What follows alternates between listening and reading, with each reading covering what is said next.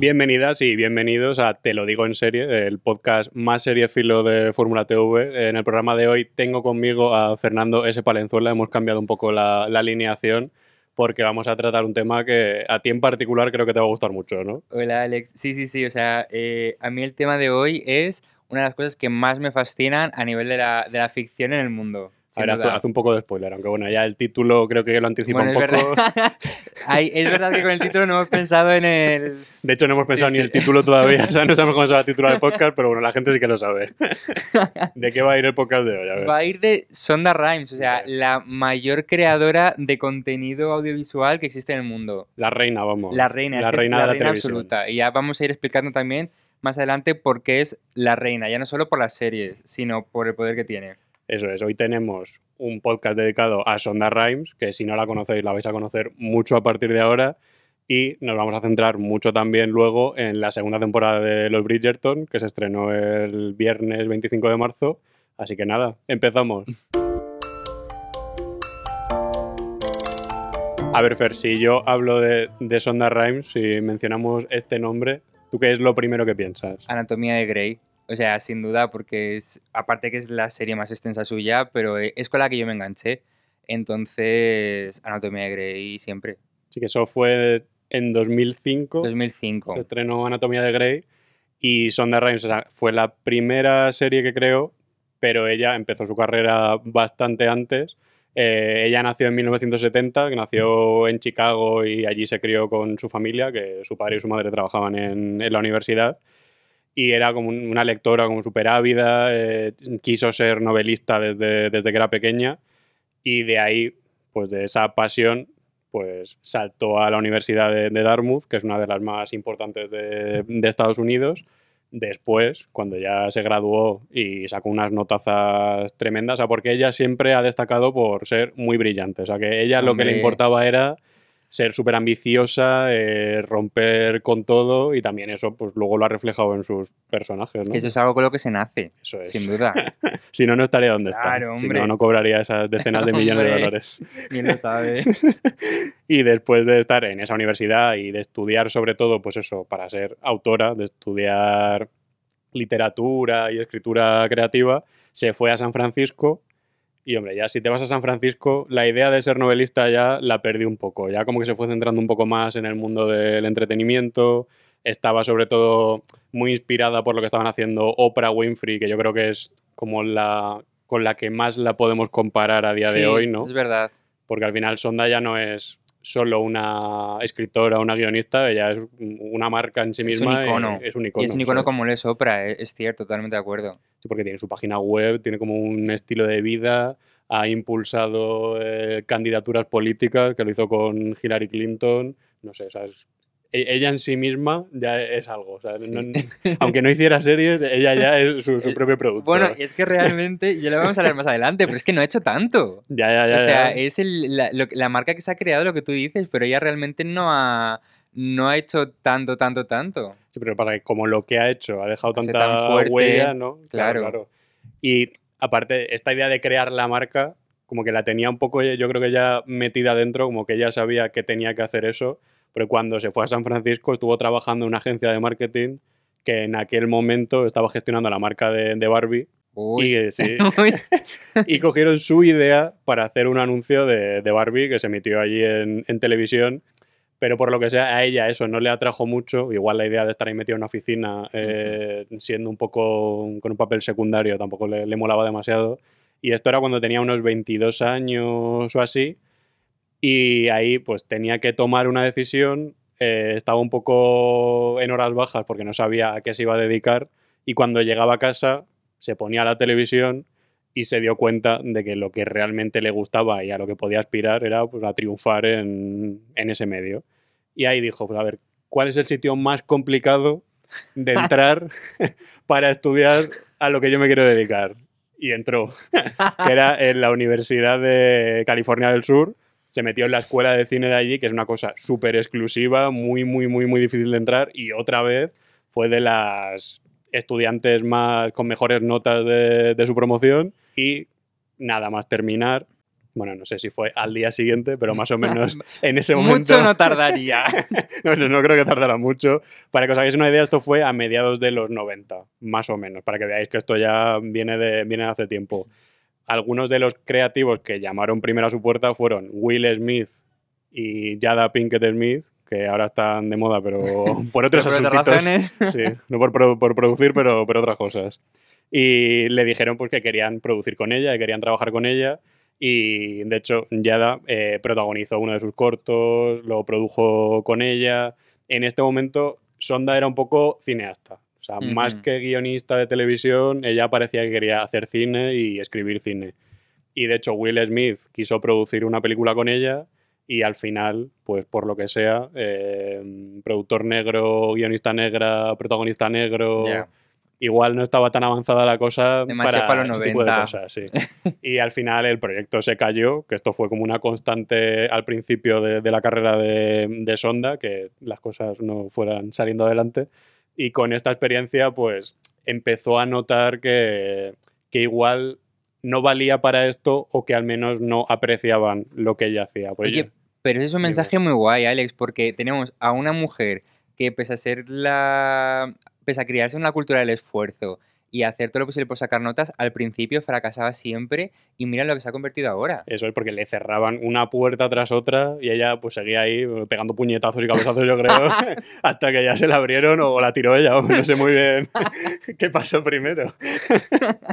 Y ahí pues la perseverancia y la insistencia que tenía ella, porque vamos, podría haber sido lo que le hubiera dado la gana. Creo que de hecho se llegó a plantear en este momento en el que no contaba mucho con ella hacerse médico, que también podría haberlo hecho Ah. tranquilamente, vamos. Seguro que sí. Y siendo a lo mejor la promoción. Y aquí, pues, contactó con ella HBO, colaboró con ellos en un documental y después, bueno, aparte de otras películas que otra vez pues no salieron adelante, sí que escribió el guion de una TV movie de HBO, que era Dorothy Dandridge, que estaba protagonizada por Halle Berry y que por esta TV movie ganó el Globo de Oro y el Emmy, ella, como mejor actriz protagonista. Esto fue ya, pues, un paso muy importante para que la fueran reconociendo y que su nombre empezara a figurar en, en algún sitio. Y luego llegó eh, un punto de inflexión que igual no es el que la gente puede... igual a día de hoy te dicen, a ver, un guionista cómo puede, cómo puede entrar en la industria y, y encontrar su espacio. Pues mira, pues a Sonda la llamaron y le dijeron, ¿quieres escribir la película con la que Britney Spears se va a convertir en una estrella del cine? Y ella dijo, ¿cuánto me vais a pagar?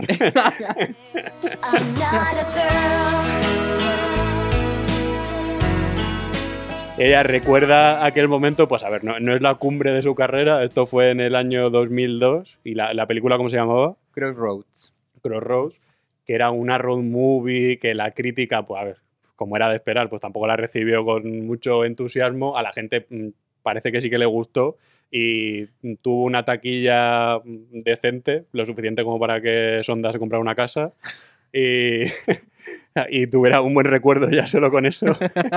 y después, eh, un par de años después, sacaron Princesa por Sorpresa 2. Ay, ay, ay, eso es una fantasía, o sea, Eso de es. película. O sea, un Yo- arranque de sí, sí, carrera... o sea, y es que el momento en el que me enteré de que esta mujer había hecho el guion de Princesa por Sorpresa 2, me pareció lo máximo. O sea, no sé. Hombre, pensaste, se merece todo lo bueno que le. Hombre, pues claro que sí, es que ya solamente con eso no sé qué más, qué más puede querer la gente. O sea, ya ni Anatomía de Grey ni leche. O sea, Princesa por Sorpresa 2. Yo creo que se estrenó, creo que en 2004. Pero no lo tengo a ciencia cierta, pero creo que sí que se estrenó en 2004. Y aquí ya tenemos pues, a dos protagonistas femeninas, que es eso, como el hilo conductor que siempre ha tenido Sí, siempre. Sonda en su carrera. Y entre medias, esto seguía siendo cine, entre medias intentó crear su primera serie para, para ABC, que iba a ser como su hogar creativo durante muchísimo tiempo. Y estaba, a ver, era un tema complicado para el momento y que no le pilló en el mejor contexto, que iba sobre corresponsales de, de guerra que eran muy sexys y que se movían por todo el mundo. O sea, también pues un poco la, También un poco todo. la, la idea de Sonda, sonda. sí. Y esto fue, pues justo cuando fue la invasión de Irak por parte de Estados Unidos y claro, pues Claro, dijeron, no igual, pues como si haces ahora una serie Ya. con ese tipo de idea, pues que tampoco, igual no era el momento adecuado.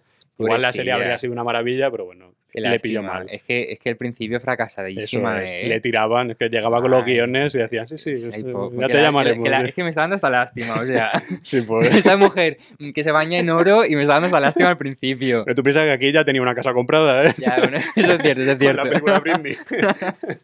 y bueno, a partir de aquí ya la lástima se, se va diluyendo porque aunque este primer intento no, no tuvo éxito, ya empezó a trabajar en Anatomía de Grey.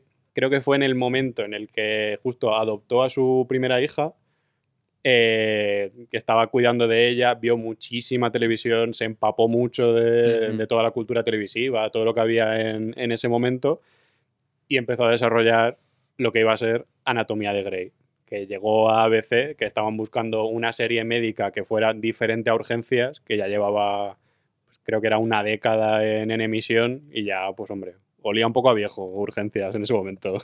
Hostia, Ya- que me digas esto con Anatomía de Grey 17 temporadas, 18 temporadas, es... Sí, sí, luego vamos a hablar de eso también. Del oler a viejo como concepto. Claro. De, de meter un poquito la ropa a la lavadora después de, de 15 años.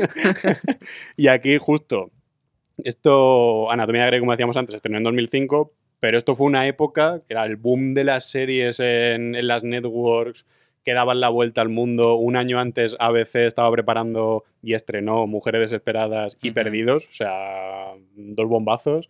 Y un año después llegó Anatomía de Grey, que fue mm, una barbaridad y también ha dado la vuelta al mundo y lo sigue haciendo. Y ahora, a ver, vamos a pararnos un poquito y hablar de ella. Doctor Sever, debemos olvidar lo que pasó. ¿Olvidar qué? ¿Que nos acostamos anoche? ¿O que me echaste esta mañana? A ver, Fer, tú eres más experto que yo en Anatomía de Grey. Yo la dejé hace bastante tiempo. ¿Cuánto es bastante tiempo? Pues... Vi las dos primeras temporadas. No vi igual siete temporadas. Bueno. Que me acuerdo que era la época hasta en la que se compraban las series en DVD. Ay, sí, pues sí. las compraba con mi madre y con mi hermano, y nos las poníamos, las veíamos ahí. Pero vi siete temporadas así, o sea, que Bueno, no está vi está bastante. mal. Y me gustaba mucho, ¿eh? Pero ya, pues, hijo, por lo que sea, ya hasta la decimoctava temporada no he llegado. No, sé tú cuál es la relación que tienes con Anatomía de Grey y ya qué conflicto tienes con que la serie llegue al punto al que ha llegado. Pues yo Anatomía de Grey la comencé a ver en la universidad. Yo empecé creo cuando estaban emitiendo la novena o por ahí creo que era. Y tenía amigas que eran como super fans de la serie y me hablaban mucho de ella, entonces me dio la curiosidad. Y en la universidad la, la cogí prestada, que estaba ahí en préstamo. Lo que tú dices, de los DVDs y Sí. tal. Y entonces ahí empecé a verla y me enganché un montón. Y yo creo que no ha habido eh, serie con la que más me haya reído que con la primera temporada de Anatomía de Grey. O sea, me parecía todo como graciosísimo. Que realmente es un drama médico. Pero no sé, me parecía. eh, Creo que son nueve capítulos nada más, que es súper corta, pero. O sea, me fascinó un montón. Y a partir de ahí, de ver pues también un poco los personajes y tal, ya fui como, como entrando mucho en, en ese mundo. Y no sé, yo creo que sobre todo me, me gustó mucho, me conquistó por una parte de las tramas, todo este rollo Sí. romántico y tal, ¿no? Que al final mm, todos estos líos de faldas y tal, de vaqueros, que es lo más, lo que más te lleva. Pero, mm, pero me gustaba también mucho por la diversidad, porque es una serie que apostaba mucho por la diversidad.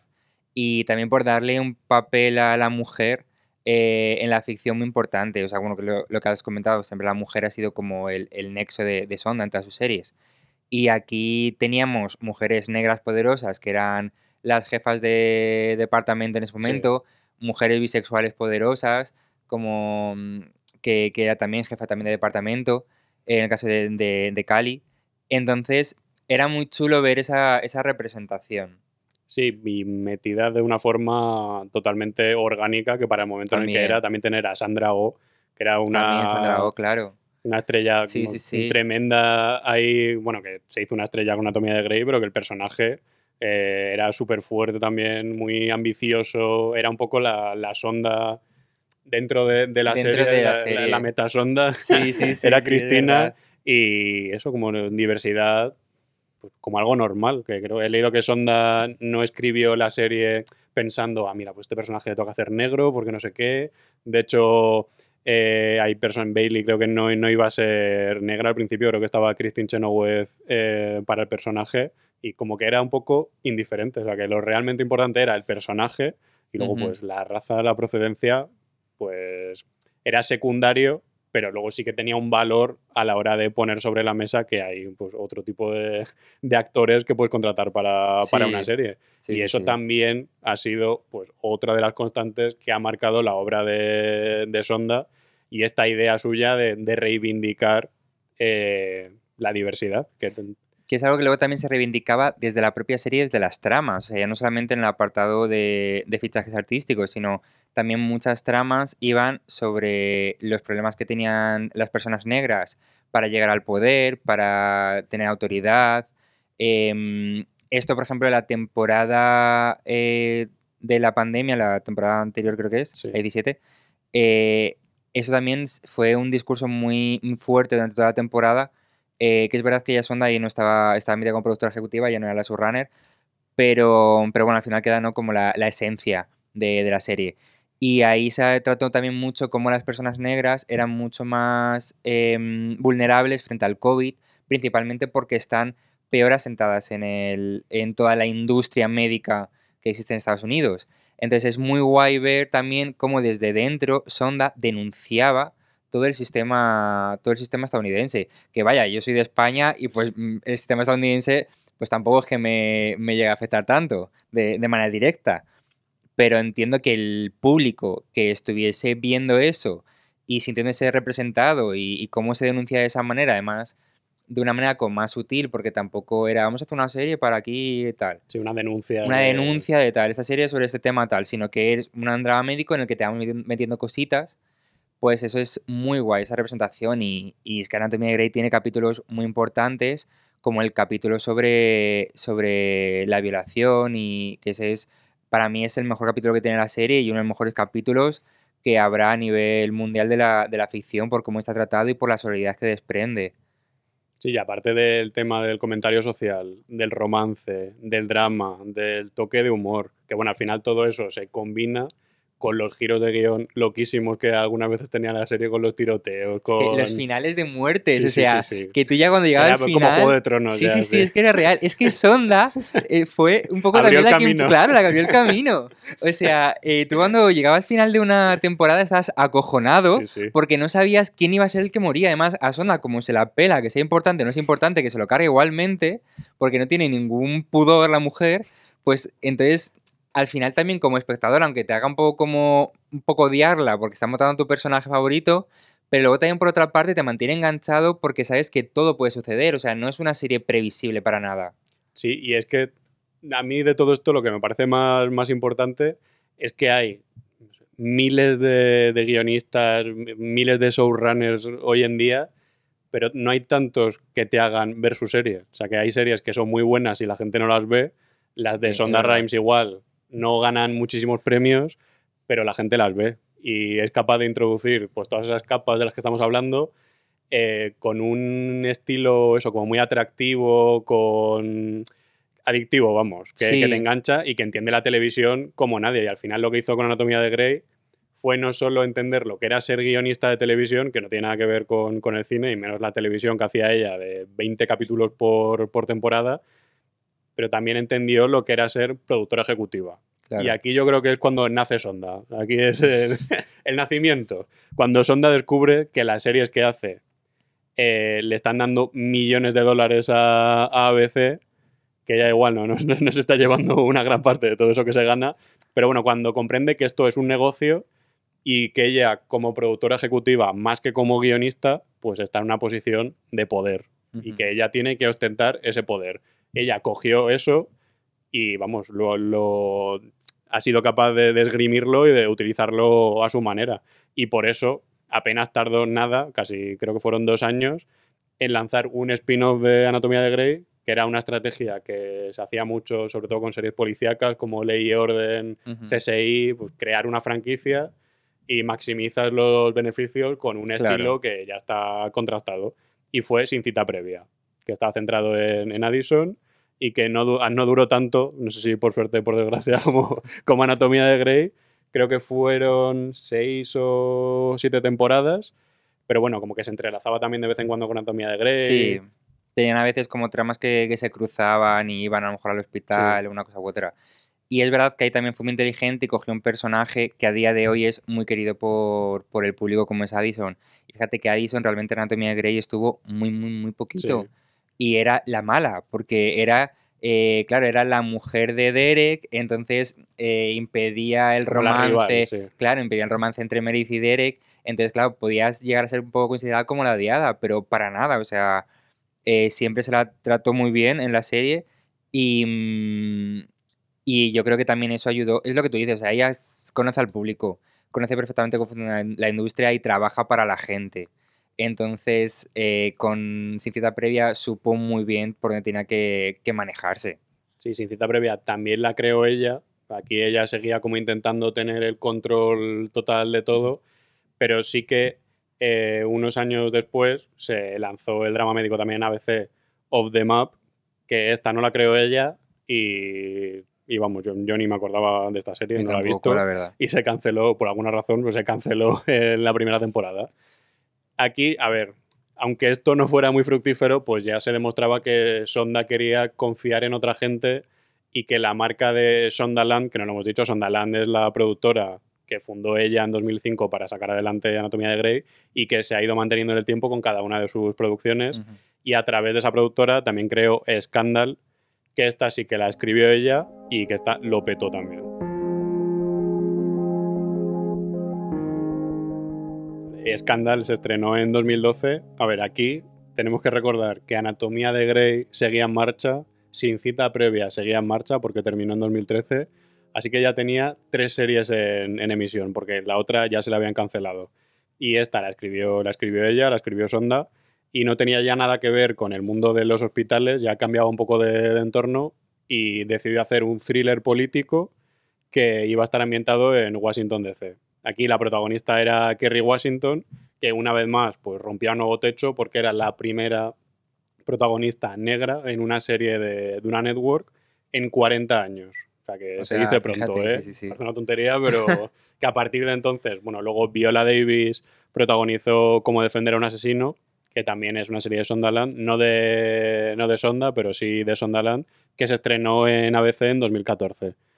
No sé qué recuerdas tú de Escándalo de Cómo defender a un asesino. Yo Escándalo no la vi, Cómo defender a un asesino vi algunos episodios, pero vamos, yo era más de Anatomía de Grey que, que de la verdad. Yo como defender a un asesino sí la vi entera. Y la primera temporada también me pareció como muy rompedora con, con todo lo que estaba acostumbrado a ver. Con este juego de, mm, de los tiempos, de todos los flashbacks, los flash forwards. Entonces era muy chula de ver porque eh, te iba dando piececitas en cada capítulo para resolver el crimen de la temporada. O sea, es un poco como lo que hace Élite, Sí. pero bien hecho, Pero vaya, ¿sabes? es un poco ese Para estilo. Claro, ahí está. Y con más sentido también, hay que, también hay que decirlo. Pero bueno, eh, entonces también era muy guay em, en este punto ver el personaje de, de, De Viola Davis. De Viola la Davis. protagonista. porque era una mujer, eh, por ejemplo, Meredith, aunque tenía también sus cosas, eh, sí que la podíamos ver como más prototipo perfecto, ¿vale? Sí. De mujer perfecta. Que luego es verdad que, mm, que también trató mucho el tema de la salud mental eh, en esa serie, más, Hombre, más claro, adelante. En 18 temporadas Sí, tienes sí. margen para explorar personajes. Exacto. Pero es verdad que aquí desde el principio veíamos a un personaje que era mm, alcohólica perdida, que tenía muchísimos problemas. Más antiheroína, ¿no? Claro, más antiheroína. Entonces era muy guay ver eh, esa debilidad del personaje, yo- que yo creo que es un poco lo que, lo que Sonda ha ido perfilando con, con el tiempo y puliendo, y por lo que poco a poco los personajes de las series producidas por ella han ido mejorando, porque, porque tenemos ya personajes con muchos más aristas. Entonces, Viola Davis, aparte de contar con Viola Davis, ojo cuidado, Sí, sí. ¿sabes? Ojo cuidado, eh, estaba tremenda en ese papel. Y, y bueno, también era muy interesante y muy atractivo todo el tema legal. Se manejaba muy bien. Y, ya no desde el- y además también era guay que era una serie que no iba desde el punto de, mm, de meter a los malos a la cárcel, sino era sacar a los malos de la cárcel, era defender al asesino. Entonces era muy chulo eh, también el, el ver eh, cómo te posicionabas para, tú, tú sabes, cómo te identificabas con ella y querías que el malo saliera. Sí, y esto funcionó muy bien esa premisa porque desde que se estrenó en 2014, ABC dijo, a ver, ¿qué es lo que más nos funciona? y pusieron Scandal, eh, Anatomía de Grey y Cómo defender a un asesino, Sí, sí, sí. las tres juntitas, que yo no sé si eso había pasado antes, que la misma, no creadora, porque no eran todas de ella, pero de la misma productora, se grabaran, bueno, se grabaran no, se emitieran todas el mismo día, que era el jueves, y que se convirtió en otra marca que la llamaban TGIT, que era Thank God is Thursday, que era pues, el día de Sonda. Sí, que la sí, gente es se que sentaba ahí, Sonda, estaba tres horas viendo, viendo a Sonda. Sí, de las 8 a las 11, todo el rato viendo a Sonda. O sea, imagínate, y Sonda produciendo eh, tres series en prime time al mismo tiempo, con lo que eso supone, y que eso al final lo que supuso, aparte de unos millones para ella y muchos miles de millones para, para Disney, que era la propietaria de, de ABC, lo que hizo fue que Sonda se fuera desgastando, que notara que creativamente, pues eso, que, ya no daba para más, que se estaba repitiendo a sí misma, y en 2017 pasó algo que no sé si era inevitable, que fue que cuando estaba negociando su nuevo contrato con, con ABC, que en aquel momento ya la relación era un poco tensa entre las dos partes, porque tenían como que batallar cada decisión que quería hacer en sus series, si proponía un nuevo proyecto, que a pesar de llevar ahí 15 años, parecía que todavía no confiaban plenamente en ella. Y lo que quería hacer ABC era pues intentar negociar por menos de la cantidad que estaba poniendo sobre la mesa Sonda. Y aquí llegó un momento de que se rompió todo, que creo que esto te lo sabes tú bien, ¿no? que fue el día que Sonda dijo, pues mira, yo no voy a estar aquí peleando más, hay gente que me va a pagar más y que me va a tratar mejor, así que me piro. Fue el día que Sonda, mm, aunque igual puede ser una actitud como un poco mm, contradictoria, ¿sabes? Que dices, Sí, "Jo, tía, que te- parece inmadura, pasado", pero sí. sí. Pero es que realmente era una reina en ese momento y por parte de ABC estuvo muy mal hecho. Pero bueno, los hechos fueron tal y como nos cuenta de Hollywood Reporter, las contó en su momento. em, ella eh, quería irse a Disney con, con, con quién era, con todas, con sus Sí, con ella sus quería hijos y que, tal, y sí, con la- como que a ella como que por su acuerdo que tenía con, con ABC le venía incluido un pase para pase ir para a los parques Disney, de, de sí. Disney como con todo incluido. Y ella como no tenía pareja, pues negoció que le dieran otro pase, pero para su niñera, por si quería ir con sus hijas y Exacto. tal. Y un día ella no podía ir porque ella nunca tenía tiempo libre, básicamente, y quería que fuera su hermana con una de sus hijas. Exacto. En cambio, a la hermana no le quisieron dar ese pase. Claro, porque eran intransferibles y ella no podía darle el suyo.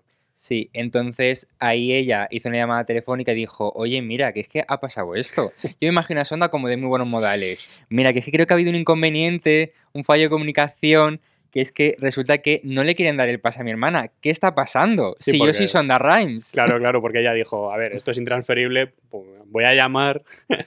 No, no será para tanto, o sea, no será tan complicado a ver, chico, que un eso, señor en hombre. Disney diga, pues vale, pues te imprimo uno para tu hermana. Es decir, a ti no te Sí, lo van a hacer, Alex, claro, pero a mí no. Sonda... ¿Cómo no se van a hacer a Sonda?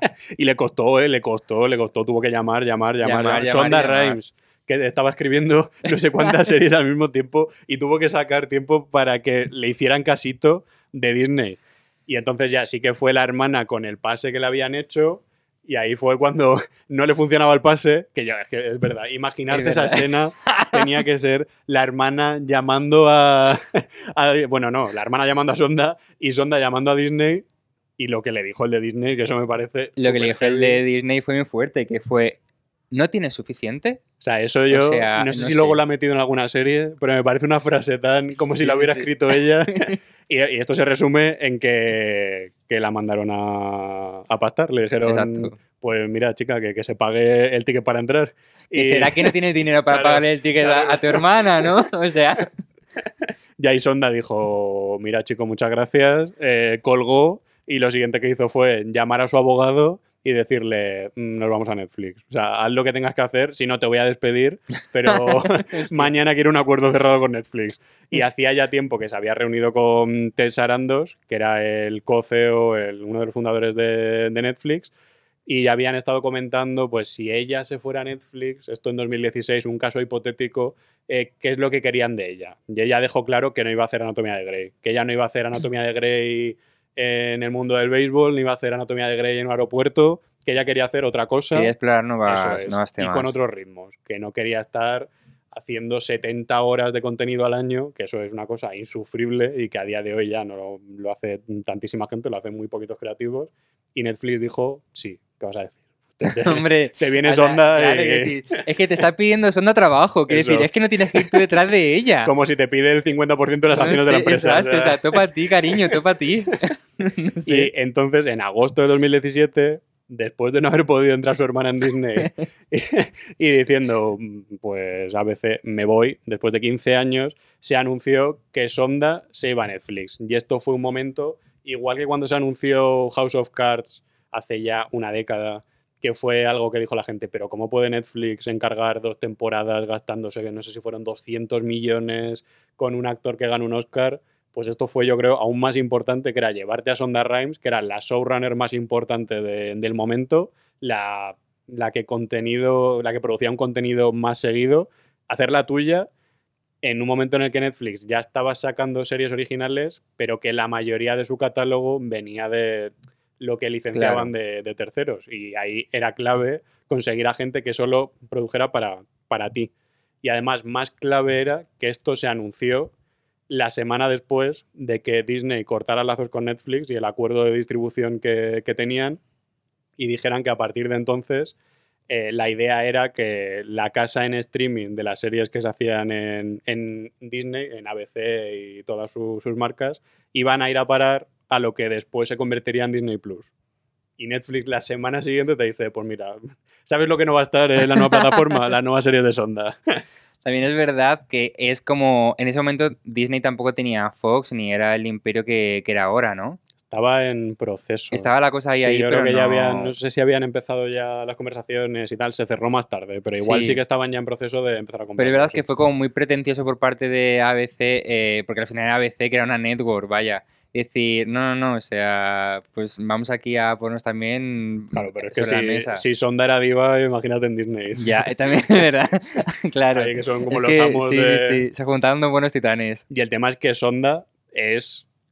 A ver, no, no quiero comparar, pero su idea es que esto sea Disney. O sea, que, que ella quiere ser una Walt Disney de, de la vida. Igual que Oprah, que Ellen DeGeneres, como tener una influencia masiva y crear una productora que toque muchísimos ámbitos y que Netflix se la llevara, eso era una cosa. O sea, que ha cambiado la industria, eso está claro Sí. porque luego Ryan Murphy también se fue a Netflix, luego como que ahora la guerra no está tanto que también en las estrellas que protagonizan tus series, sino que el Star System ahora es los autores con los que te quedas. Igual Claro. que Amazon fichó a Phoebe Waller-Bridge, a Donald Glover, Warner Media fichó, tiene a Greg Berlanti, tiene a JJ Abrams, como cada uno tiene su el campo en el que juega y los creadores con los que cuenta. Y yo creo que se demostró desde el principio que el cambio de hogar iba a suponer también un cambio en el modelo de producción y esto es- ha quedado muy muy demostrado porque si esto se firmó en 2017, la- los primeros frutos del acuerdo no han llegado hasta finales de 2020 y de hecho no se presentaron hasta verano de 2018, como un año después prácticamente de que se anunciara el, el acuerdo, los primeros proyectos que estaban en desarrollo. Que el primero era una serie sobre Ana Delvey, que es lo que se ha acabado convirtiendo en Quién es Ana, y en un mes después de anunciar Quién es Ana, en el mismo verano, se anunciaron otras ocho series, que, entre las que estaban los Bridgerton, eh, The Residence, que se ha encargado oficialmente, ha recibido luz verde este mismo marzo, hace unas semanas, que es un thriller ambientado en la Casa Blanca. Y también se encargó el documental El Cascanueces de Chocolate, que finalmente fue lo primero de todo este acuerdo, aunque yo creo que tampoco ha sido muy exitoso, vamos, que no. que se estrenó, que eso fue en noviembre de 2020. Pero vamos, que lo realmente importante es lo que llegó un mes después, cuando un día de Navidad nos levantamos y debajo del árbol estaba la primera temporada de los Bridgerton, que mm, lo reventó, se convirtió en el mejor estreno de la historia de Netflix de uno de sus, de uno de sus originales. Esto siempre según los datos de Netflix, que a saber quién mete la mano por ahí, vamos. Pero oficialmente, según ellos, 82 millones de hogares vieron la serie en su primer mes, que eso era una locura en aquel momento. Eh, superó a mm, cualquier fenómeno que hubiera habido antes, de The Witcher, eh, Stranger Things, o sea, que estaba por encima de, todo eso. Y eso hizo, pues, que ya estaba renovada por una segunda temporada.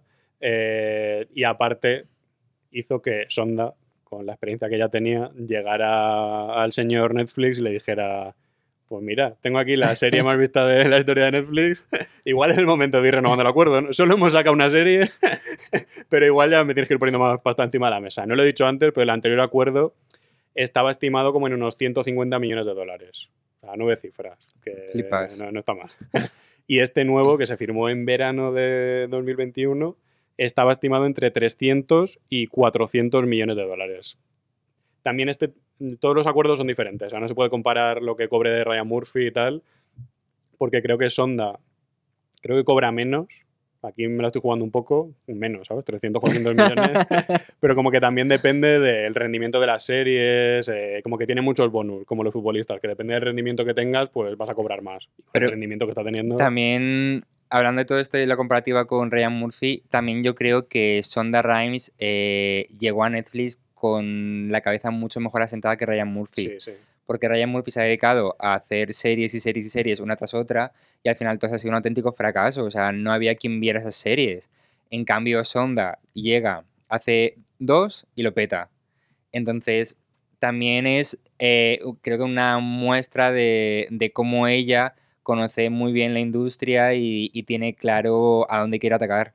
Sí, que no que por mucho que la idea de Netflix también sea la cantidad La producción está desmedida. masivo, que ahí Ryan Murphy, ahí Ryan Murphy es Dios, porque Sí. te está haciendo al mismo tiempo 50 series para FX y aparte Sí, te está sí. haciendo no sé cuántas para Netflix. Pero lo que dices tú, que al final ni Hollywood, ni Ratchet, ni Politician, pues te pueden gustar más o menos, pero ninguna ha sido un fenómeno ni, ni lo va a ser, vamos.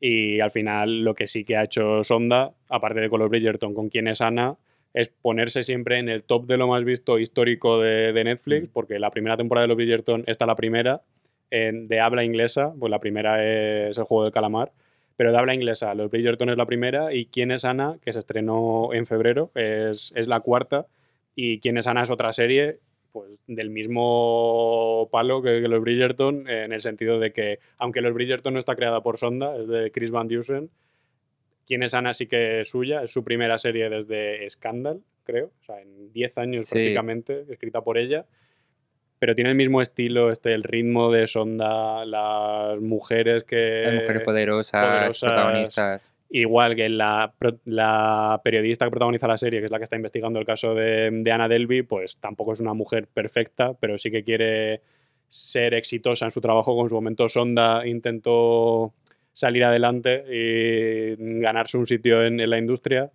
Y la serie, a mí los episodios se me hacen un poquito largos.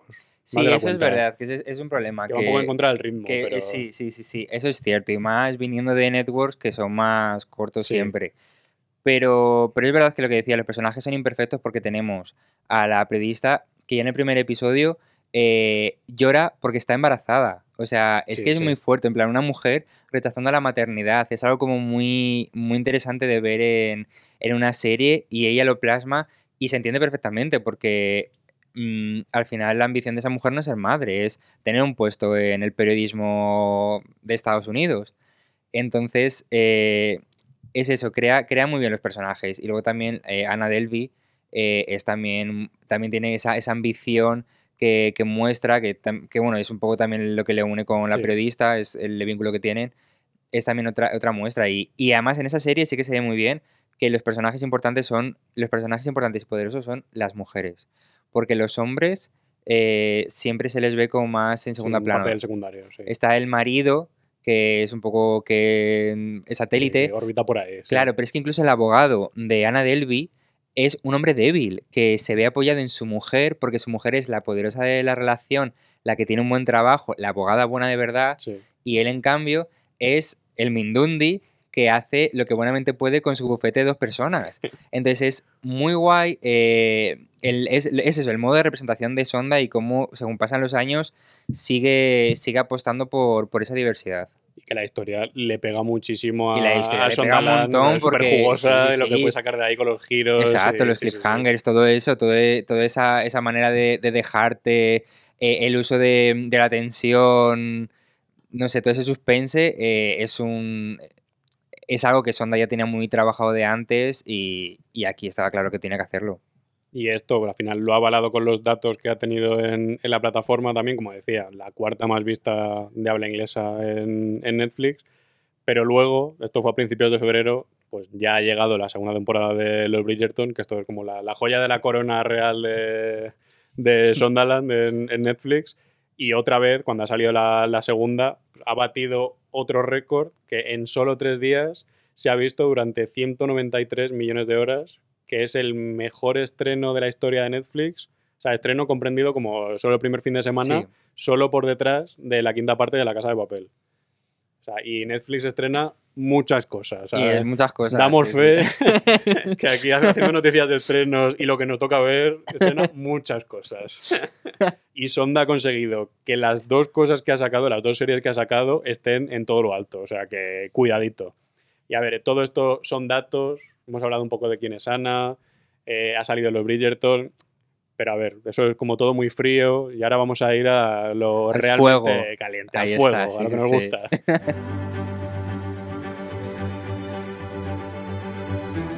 ha llegado el momento. Vamos a hablar de los Bridgerton, el plato fuerte de- del programa de hoy, después de contar pues eso, la vida y obra de, de Sonda Rhimes y pues, a qué se debe todo su éxito. Los Bridgerton yo creo que encapsula todo eso y aquí tenemos para hablar de ello a Héctor Arabadí y al Murizana, que saben un poquito más que yo, que tampoco es difícil porque solo he visto el primer capítulo de la primera temporada. Ellos sí que saben sobre la serie, así que con Fer sobre todo lo van a comentar un poquito más. sí. Somos un poco los Bridgerton de Fórmula TV, ¿no? Pues sí. Yo me pido Penélope. Penélope. Hombre, Vale, yo, Hombre. yo Anthony. La mascotilla. Yo Anthony, Anthony. Yo quiero el, el hermano el hermano que es por debajo de Anthony. El que, el, vale, el artista. E- ese. Benedict. Ese, ese quiero yo. Ah, mira. Yo no sé, vamos. A ver cómo no, me lo para pongáis para, vosotros. para ser tú. Para ser yo, sí, Vale. sí, sí. Ah, No para otra cosa. ¿no? si ya No empezamos sé. a elegir la otra yo cosa. pregunto, yo pregunto. Ya empezamos fuertecito, ¿eh? Sí, sí, sí.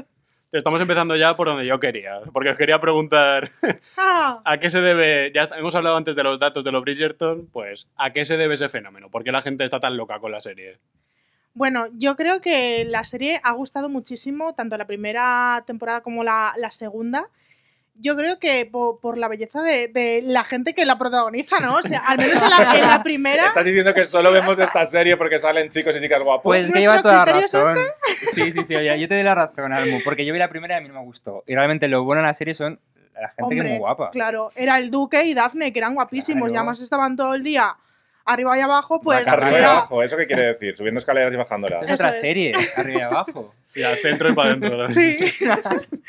no, pero yo creo que, que eso, mm, conjunto con el vestuario, que es siempre tan rimbombante que tú lo ves y dices, madre mía, pero eh, ¿cuántas horas pasan de caracterización hasta que llegan a ese momento de que eh, llevan unas pelucas de mm, dos metros? O sea, más que una drag queen, o sea, es una pasada. A ver, yo estoy de acuerdo en que la parte así, digamos, erótica o claro. festiva de, de la historia puede atraer, pero a mí lo que más me atrae es como una especie de, de cuento. En, casi todo es muy falso, nada es eh, fiel a la, a la época, cualquier Sí. cosa puede pasar. Me parece un poco como una especie de mujeres desesperadas de época y yo como eh, fan número uno de Mujeres Desesperadas, pues eso me, me Sí. encanta. Y, y me gustan muchísimo los personajes, que l- las luchas que tienen por, eh, por el baile, lo importante en sus vidas que es ir a un baile, eh, lo, la crítica social que hacen, porque aunque están relatando una época como súper machista, lo hacen desde una perspectiva muy actual, no de la época, Claro. y en el fondo lo están criticando. Sí, eso es algo que también la gente como que ha criticado un poco de la serie, ¿eh? Como que hayan em, jugado con, con la diversidad y con el feminismo y tal, y que luego en realidad en esa época no había nada de eso, era como... Y a mí qué me importa. Claro, estamos totalmente dentro de esa fantasía y, decir- y que, y nos gusta que sea así. Se puede hacer una serie basada en hechos reales que sea hiperfiel y se puede hacer una fantasía de época como es esto. Élite es fiel a la realidad. Pues quiero pensar que no. Pues quiero no. pensar que los institutos o colegios eh, en cada curso no asesinan a, a un alumno y pasa todo lo que pasa. Las otras cosas que hacen, pues bueno, pues si son reales, pues mejor para Claro. ellos. Pero es verdad que ahí está lo guay, en lo paródico, que es lo Claro. que decías, Sí. y que al final no es fiel a la realidad, pero y, y todo el tema del feminismo y todo eso, yo creo que Sonda sabe perfectamente, lo hemos hablado antes, todo el tema de la diversidad y tal, Claro. y la ha manejado muy bien en su- en sus series y lo sigue manejando. Y aquí se basa de eso para hacer parodia de una época. O sea, ella no quiere hacer Claro. una serie que sea fiel a la realidad, ni mucho menos. No quiere hacer No. el siglo XVIII. Quiere hacer algo que sea entretenido, que sea divertido. Para empezar, los- La reina es negra. para Claro, empezar, sí, sí, que hace algo divertido con el lenguaje de hoy en día. Y eso Mm. es lo solo Bridgerton. Y a mí Pues sí. eh, la inclusión de nuevos personajes para que tenga más diversidad, de verdad que no me parece nada forzado en, en esta serie. Eh, por ejemplo, en la secuela de Sexo en Nueva York lo veo todo mucho más forzado para intentar que sea diverso Claro. el, el reparto. Sí que se nota, joder, has querido meter a este personaje, a este, se nota ahí un poquito las costuras de la serie. Pero aquí es que es una fantasía, todo vale, puede aparecer cualquier persona. Me creería un- en el que la próxima temporada sea una trama entre una pareja gay y que todos lo acepten, que no pase nada, que sea simplemente una más y la fiesta sea para ver a encontrarle novio a tal personaje. Pues me da igual. Justo estaba pensando que como una trama LGTB, creo que no hay todavía, ¿verdad? Yo al menos no recuerdo que haya nada en la primera ni en la El- segunda. la primera quise pensar yo, pero igual es mi mente, que el artista, no sé si recordáis Sí. que iba a una fiesta de otro artista, que sí que era, sí que era gay. Sí. Eh, quise pensar que esto igual abría la puerta a una posible A una temporada sobre sí, eso. pero, Claro. Sí, sí, pero sí. no parece que vaya por ahí la cosa. No, no parece. No, creo No, que no, todo no. está en mi mente. Todo está en tu mente, sí. Sí, porque al final cada temporada, un poco como los libros de, de Julia Quinn, está eh, centrada en un romance. Eso es. La Sí. segunda, ¿cómo cambia el hecho? Esto es como una serie antológica, pero repitiendo los personajes. ¿Cómo Sí. cambia la idea de cambiar la pareja la serie? O sea, ¿es A un ver. cambio radical o más o menos se mantiene igual? Es que, a ver, si no fuera por el que mm, el protagonista de la primera temporada se fue de la serie, eh, creo que hubiera quedado mucho más orgánico y mucho más eh, natural. Pero siento que con, con la ausencia de Reggie y Page mm, queda un poco extraño. O sea, yo Está forzadísimo. Está forzadísimo. la- o sea, la verdad es que en las partes en las que se habla de él o cuando Daphne tiene alguna escena, es como que muy extraño el hecho de que mm, no aparezca en ningún momento ni un simple cameo. Sí. O sea, es, Es que, que, a ver, yo entiendo que después de tener una pareja tan potente en la primera temporada, quieras mantener de algún modo a los personajes presentes y ya que con el actor no puedes contar, pues la metes a ella, pero es que las apariciones de Daphne son un poquito hasta vergonzosas, que es como, no tiene mucho sentido. ¿Hay algún capítulo eh, de los que he visto, porque yo no me he terminado todavía la segunda temporada, en el que sí que tiene algo más de peso, pero en general es todo como, a ver, que esto canta, que no tenéis al actor, que estáis eh, poniendo como excusa que una, Que casa. mujer que acaba de tener un bebé viaja con un bebé un montón de kilómetros en cada capítulo para ir a, a una fiesta y siempre se deja al marido en casa. es No verdad. sé, Yo eso no, no, no nos lo tragamos. ¿eh? no. No, pero eh, respecto a, a tener como a Anthony y, y a Kate eh, como protagonistas de, de la temporada, creo que lo han hecho muy bien.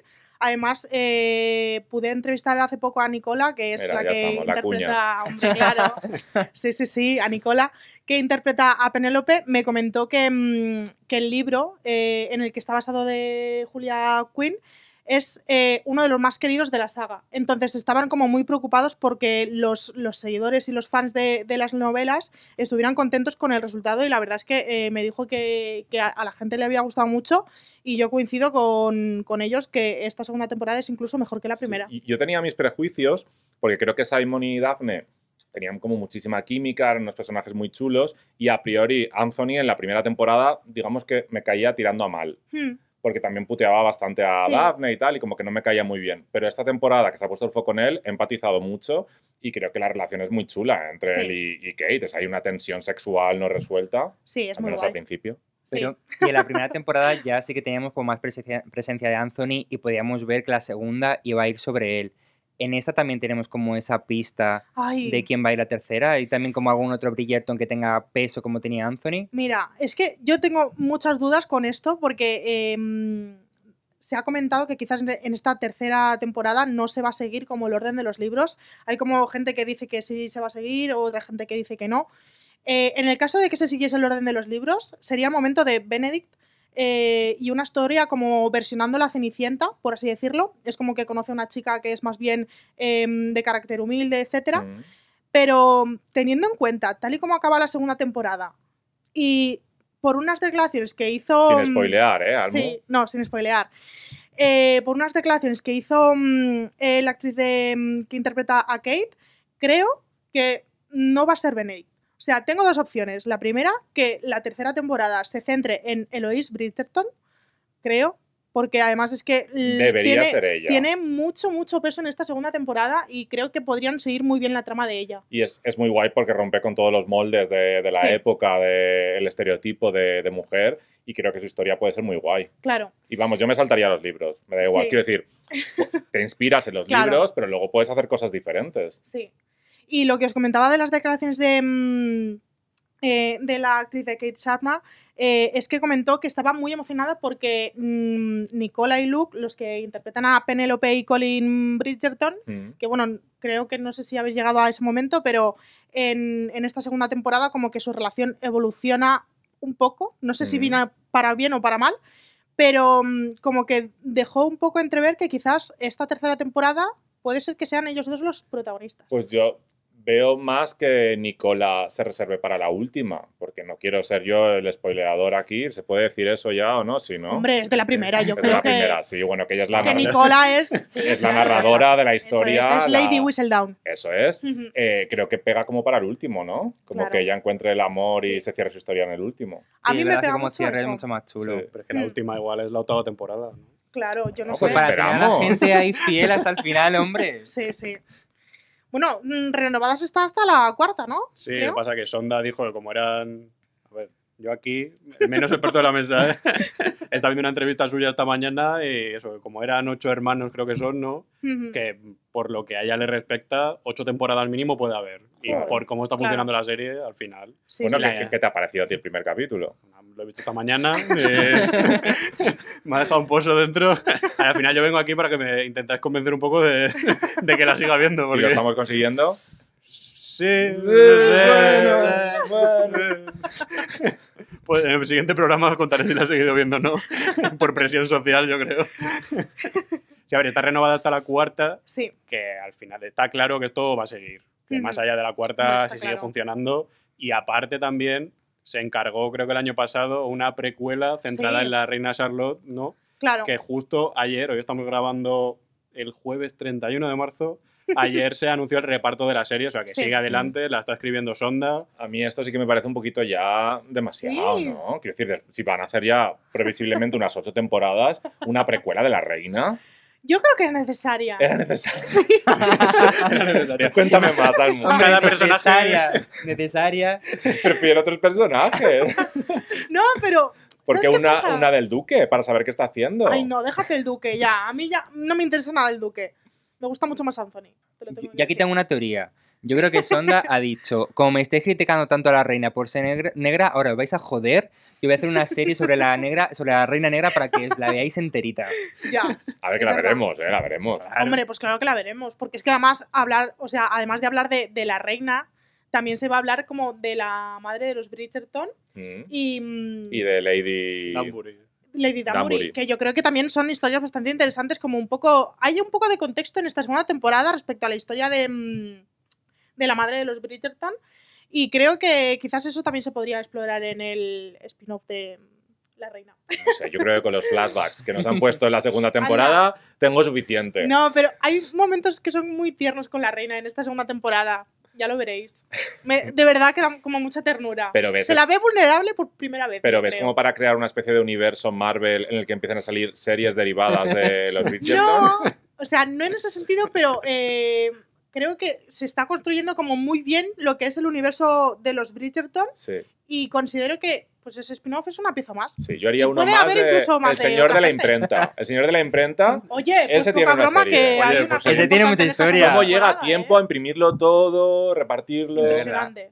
Sí, sí, sí. Pero es verdad que este modelo al final cumple con el trabajo de Sonda siempre, lo que comentábamos antes, que ella hace sus series, sus series derivadas Sí. para potenciar. O sea, ahora mismo tenemos Anatomía de Grey y Estación 19, que no lo hemos mencionado antes, pero también. Sí, sí, sí. Y al final a ella le encanta todo este juego de estar entremezclando unas tramas y otras y Claro. unos episodios y otros. Pero tiene que ir todo, yo creo que ha llegado un punto en que consumimos todo tan rápido que debería haber más de una sí. temporada al año. Porque es que esto de Claro, esperar... pero ese es. Por- yo creo que ese es el parche, que si tú tienes una temporada de los Bridgerton en marzo, igual la de la reina te puede Mm. llegar en diciembre. Sí, Y como The luego Walking así- y y Fear y van, todas claro, estas. Y va haciendo Claro. un ciclo que nunca acaba. Y, y así.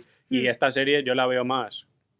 Repito, ni idea, de, ni idea de los Bridgerton. Pero por lo que he visto en el primero, sí que es más un romance con un toque de comedia, también drama. Sí. Yo la otra me la imagino, me la quiero imaginar como The Great o La Favorita, así un drama monárquico un poco Sí. satírico y que se meta en la corte, porque la serie creo que empieza cuando llega la, la reina a Londres, Ujú, justo cuando se ha prometido con, con el rey de, de Inglaterra, ujú. forzada, porque ella no quería hacerlo. Y como Sí. que esa premisa sí que me gusta, porque ya cambia bastante con respecto a lo que es Claro. los Bridgerton como tal. Y ahí yo creo que sí que es interesante. Y aparte del, del tema del universo, todo el mundo quiere hacer un universo de todo ya. Sí. Y Netflix también quiere. Porque Claro. cuando se anunció el final de Stranger Things hace nada, dijeron que están preparando spin-offs y que eso, el universo. The Witcher también están con el, con el anime. Están, este año van a sacar Blood Origin, ¿era? La, la nueva serie que también es de acción real. O sea, que todo, todo lo que Llámalo funciona en universo, Netflix, llámalo estirar el Claro. chicle. Eso Sí. es. Como Ya. que cada seis meses tienes una nueva serie dentro de la misma franquicia, ¿vale? que es la televisión en la que vivimos hoy en día. Claro. Pero bueno, ¿vosotros creéis que los Bridgerton tiene como el material suficiente o el encanto suficiente para que la gente se quede ahí a vivir durante 18 años como Anatomía de Grey? O, al, Uf. o menos, al menos 8. Yo diría que no. 18 no. Creo que son creo que no. fenómenos más efímeros estos. ¿no? Lo de Anatomía Sí. de Grey creo que no se puede comparar con nada, con Cuéntame. y ya está, y poco más. Cuéntame. Y ley y orden, unidad de víctimas especiales. Eso es. Madre mía. ¿También la ves? Veo capítulos sueltos porque mi madre es muy fan de la serie y a veces la ve. Y es verdad que es una serie muy buena. Tengo que decirlo. Cuando la veo yo me quedo enganchado. Yo la sigo a través de las audiencias de Fórmula TV, ya Sí. está. Con la tilde. de víctimas. Si esto es eh, humor interno. Inside joke. Bueno, ya para terminar, os quería preguntar también si no creéis que igual se desmerece un poco la figura de Sonda como creadora, que tampoco recibe tantos premios o igual no tiene tanto prestigio como sí puede tener un Ryan Murphy o puede tener, no sé, eso, JJ Abrams, que cualquiera de Sí. estos, o los creadores de, de Juego de Tronos. Que igual a ella se la tiene un poco apartada porque hace series, que también pasa en el cine, más comerciales, y los Mm. Bridgerton también es un poco ejemplo de eso, Claro. ¿no? Justo te iba a preguntar si era por ese aspecto de tema como más comercial o porque simplemente es una mujer y ya está. Mujer y negra. Ojo, Sí, sí. cuidado, Es que, ¿eh? claro, tiene el pack completo factores. para... Sí, sí, Ah, la claro, come yo- completa. Creo que a Ryan Murphy a lo mejor le beneficia, aparte de lo que acabáis de comentar, que es, que es un hombre, eh, creo que también le beneficia que es como más marcado su estilo. Creo que a lo mejor el de Sonda está más marcado en cuanto a el tono de la serie, pero creo que el de Ryan Murphy a nivel estético es mucho más marcado y no sé si eso a lo mejor le ayuda también a, a destacar en ciertos premios. Sí, puede Aunque ser. también Ryan Murphy creo que está de capa Sí, caída totalmente, que ha hecho una sí. cantidad de mierdas últimamente. que no, está, que te- no quería quedar yo aquí como defensor de Ryan Murphy. ¿eh? Dios me libre. No, pero sí que es verdad que al final es lo que comentábamos antes. Sonda hace series para la gente. O sea, ella lo que busca es enganchar a la gente y que la gente disfrute. En cambio, creo que es una concepción muy diferente de la que suelen tener los showrunners, que es hago series por darme golpecitos de pecho, Ah, de sí. mira qué buen producto he hecho. Ella eso le da lo mismo, porque Mm. Muchas series de Sondaland al final tampoco son una maravilla o no se han convertido en han gran- cancelado. Claro, o ya la han evolucionado a un punto en el que no es merecedora. Pero a ella eso realmente le da lo mismo. Y sí que yo creo que tiene mucho que ver el factor misógino en este punto. Hombre, seguramente, claro. sí. Sí, sí, Y sobre sí. todo porque es una mujer muy poderosa también. Mm. Sí. Pero vamos, eh, aún así, yo creo que los números la avalan, ¿no? Al menos con los Bridgerton. eh, Sí, sí, sí, lo hemos dicho antes. Y con quién es Ana, por eso, por eso lo digo, Claro. que al final ella sí que tiene ese aval y que si Sí. puede llegar a Netflix y decirle, "Mm, súbeme el acuerdo, es porque Claro. tiene las series más vistas de, de la Sí, sí, plataforma. sí, es que Como si cual. llega Alex Pina y dice, pues mira, mira esto, ¿sabes? Que Sí. es que no, no tengo por qué decirte nada más. El Claro. caso contrario a, a Ryan Murphy, que Claro, las últimas es. series no le avalan demasiado los, Ujú. los datos. Pero bueno, yo creo que Ryan Murphy eh, se, se le va viendo, o sea, está en esa medianía como de estar ahí, que la gente sí que te ve, tienes estrellas y sí, sí que atrae, pero yo creo que Sonda la veo más ambiciosa que Ryan Murphy. O sea, Ryan Murphy igual es ambicioso a la hora de llevar muchas cosas de manera simultánea y haberse construido un imperio gigante a su manera, pero el imperio de Sonda yo creo que va a crecer aún más y el acuerdo este, no sé si lo hemos dicho antes, que también va a cubrir películas, videojuegos, experiencias de realidad virtual, eh, eventos en vivo, Ujú. merchandising, o sea, que es, una locura. La vida Sí. se nos va de Falta el parque temático de Sonda. Oye. Esa, Está por llegar, idea, ¿eh? seguro. sí. Sí, sí, sí. Yo de todas formas que imagino a Sonda Rhimes subiéndose a una gala de los Emmy un día y decir a lo Belén Esteban, ¿sabéis qué es lo que tengo yo? El cariño de toda esta gente. Pues sí, pues sí, la verdad. Pues no se me ocurre una forma mejor ya de, Sin duda. de terminar que esto. No se puede mejorar. Y yo, yo quiero ver ese momento, ¿eh? no sé cuándo va a llegar, pero yo quiero verlo. y que Will Smith no el público ese día, por favor. Hoy no, por Dios. Si no empieza ahí a repartir. Bueno, eh, Alex, ¿te vas a ver los. Bridgerton? Mm, Yo creo que sí. El segundo mínimo voy a verlo. O sea, yo juro que para el, para el siguiente programa, que si todo va bien llegarán dos semanas, os voy a decir si lo he visto o no. ¿Qué es lo que más te ha gustado? De los Bridgerton, lo que me habéis contado. No, de, de lo que has visto. Me ha gustado mucho el momento en el que Daphne, aquí es cuando me estáis poniendo a prueba a ver si lo he visto o no de verdad, ¿eh? cuando Daphne está en una fiesta, que es cuando acuerda con el Simon, este se Sí. llama con el duque, como que sí que van a estar juntos, así como un poco de postureo para al principio, Sí. pero que antes se va con Nigel, creo que se llama, que es Ujú. este, que es un tío horrible, despreciable, Sí. que, que no me gustaría casarme con él ni en el siglo XV, vamos, aunque estuviera forrado. Pero con Simon sí. Bueno, sí, yo creo que sí. Hombre, si hay, si hay que elegir, pues tampoco... Sí, hay que elegir. Hombre. Y llega Nigel y parece como que la, yo que sé, que la va a agredir o que, que le va a hacer Sí. algo, vamos. Y llega el duque corriendo como que va a salvarla y Daphne coge, le pega un puñetazo en la cara y le tira al suelo. Así, y en ese momento he dicho, sí, esto igual sí que sigo viéndolo. No sé si lo veré porque luego estoy viendo 50 cosas. No, pero- tienes que verla, tienes que verla. Se consume Sí, sí. rápido. Eh, escúchame, yo la segunda temporada me la vi en un día.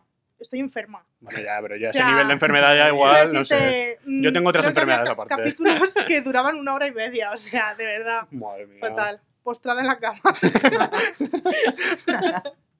Bueno, pues contadnos vosotros y vosotras también. Si habéis visto la segunda temporada, hemos intentado no meternos en mucho spoiler por si no la habéis acabado todavía.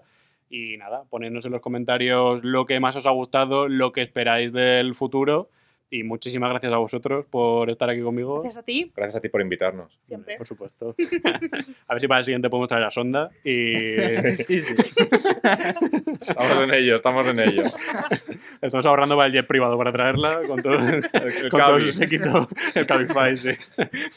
Desde Los Ángeles. Y nada, muchísimas gracias por escucharnos. Ya sabéis que nos tenéis en Spotify, en Evox, en, en Apple Podcast. Y nos vemos en un par de semanas. Hasta luego. Adiós. Adiós. Adiós.